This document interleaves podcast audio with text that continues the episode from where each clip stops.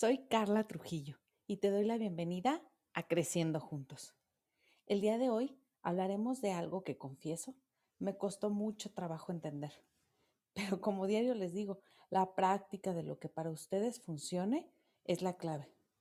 Yo es fecha que sigo practicando la culpa. La culpa es un aprendizaje que adquirimos muchas de las ocasiones desde muy pequeños cuando interpretamos que alguien se sentía mal por lo que nosotros habíamos hecho o dejado de hacer. Déjenme les cuento que personalmente, cuando hago algo que no me gustó como lo hice, observo ahora qué fue lo que pasó y cómo es que lo puedo hacer en la siguiente ocasión. No sé si te ha pasado, pero yo he hecho cosas que después me arrepiento de haberlas dicho, de no haberlas dicho o de haber actuado de alguna manera en específico. Para mí es muy importante, desde mi corazón, pedir una disculpa por lo sucedido y preguntar, ¿crees que haya algo que pueda hacer para resarcir lo que hice? Y no digo nada más. Espero a que el otro se exprese. No me ofendo si me habla de lo doloroso que ha sido lo que hice. No soy responsable de sus sentimientos, pero responder por lo que sé que impacté en su vida y que pude haber hecho algo diferente es muchas veces lo que las personas más valoran. No que me justifique por lo que hice o no hice. Pues la verdad, por lo que puedo ver, no hay nada más que justificar en el dolor que causé. Reconocer los límites de lo que podemos hacer y lo que ya no está en nuestras manos es muy valioso pues es ahí donde puedes decidir si hacer por los demás solo lo necesario o vas a dar tu 101% para buscar tener una mejor relación.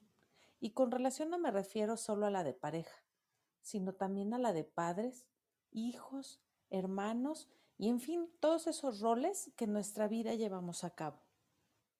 La culpa llega cuando solo nos quedamos pensando en lo que pudimos haber hecho diferente en el error cometido. Y lo marco así porque solo tú decides si es un error. Porque puedes verlo como una mala decisión con un muy buen aprendizaje. Pero eso solo lo puedes decidir tú. Ahí está lo que tú puedes controlar. Tus pensamientos, tus sentimientos, tus acciones, tus decisiones y la responsabilidad que tomes por todos ellos fuera de tu control está el clima, la actitud del vecino, los pensamientos de la familia, la opinión de los amigos, porque ahí lo único que puedes controlar es cómo vas a reaccionar ante todos ellos. Todos nosotros tenemos un cuerpo. Este nos permite conocer el mundo que nos rodea. Las sensaciones que percibimos por medio de la vista, el tacto, el olfato, el gusto y el oído las envía al sistema nervioso, el cual manda la información al cerebro y ahí es interpretada por la información que anteriormente hemos guardado en el, mismo cerebro. Entonces es casi imposible que dos personas pensemos de la misma manera.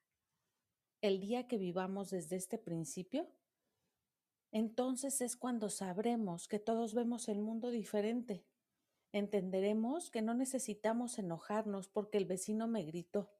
No sabemos cómo es que su cerebro ha interpretado todo lo que ha vivido y mucho menos cómo se siente. Esto nos dará empatía para nuestro prójimo.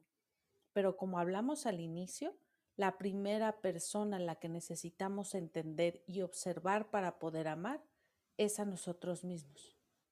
Todo tiene solución, menos la muerte, decía mi abuela el aprendizaje en la situación es la que me permite sanar y dejar la culpa atrás. La conciencia de que lo que he hecho y me dio un resultado no deseado, me da la oportunidad de aprender otras formas de hacerlo después. Darle vueltas a lo que has hecho y sentirte mal cada vez que lo recuerdas porque no resultó como hubieras deseado o tal vez dañaste el corazón de alguien que amas, solo te hará sentir peor y nada resolverá. Así que te invito a que tomes acción cuando te sientas culpable. es una excelente oportunidad para descubrir en ti qué opciones hay para dar lo mejor. Recuerda todos los días observarte un poco más. Gracias por acompañarme. Te espero en los siguientes capítulos de Creciendo Juntos. Muchas gracias.